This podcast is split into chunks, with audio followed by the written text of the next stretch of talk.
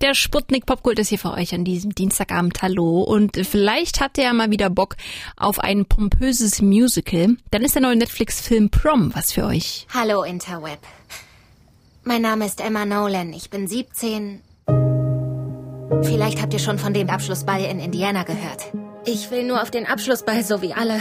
Wer ist dagegen? Jeder von uns hat seine eigene Geschichte und hier ist meine. Oh mein Gott, seht euch das an. Es ist überall auf Twitter. Sie wollte zusammen mit ihrer Freundin auf den Abschlussball, aber er wurde abgesagt, weil ein paar Eltern durchgedreht sind. Emma ist lesbisch, will mit ihrer Freundin, also mit ihrer festen Freundin zum Abschlussball. Weil die Schulleitung aber homophob ist, wird der Ball gleich komplett abgesagt. Da sehen sich drei Broadway-Stars berufen zu helfen und die sind keine geringeren als Meryl Streep, Nicole Kidman und James Corden. Der Film ist super bunt, völlig drüber, macht schon irgendwie Spaß, hat aber auch seine Längen und manchmal äh, schießen sie da auch ein bisschen übers Ziel, was die gute Message angeht. Wenn ihr aber wirklich mal wieder Bock auf irgendwas habt, was man auch so wunderbar mal nebenbei laufen lassen kann, wo man einfach mal das Gehirn ausschalten kann, dann ist Prom euer Film und ein Song aus dem Film gibt es auch für euch vom Cast von Prom. Wear a Crown.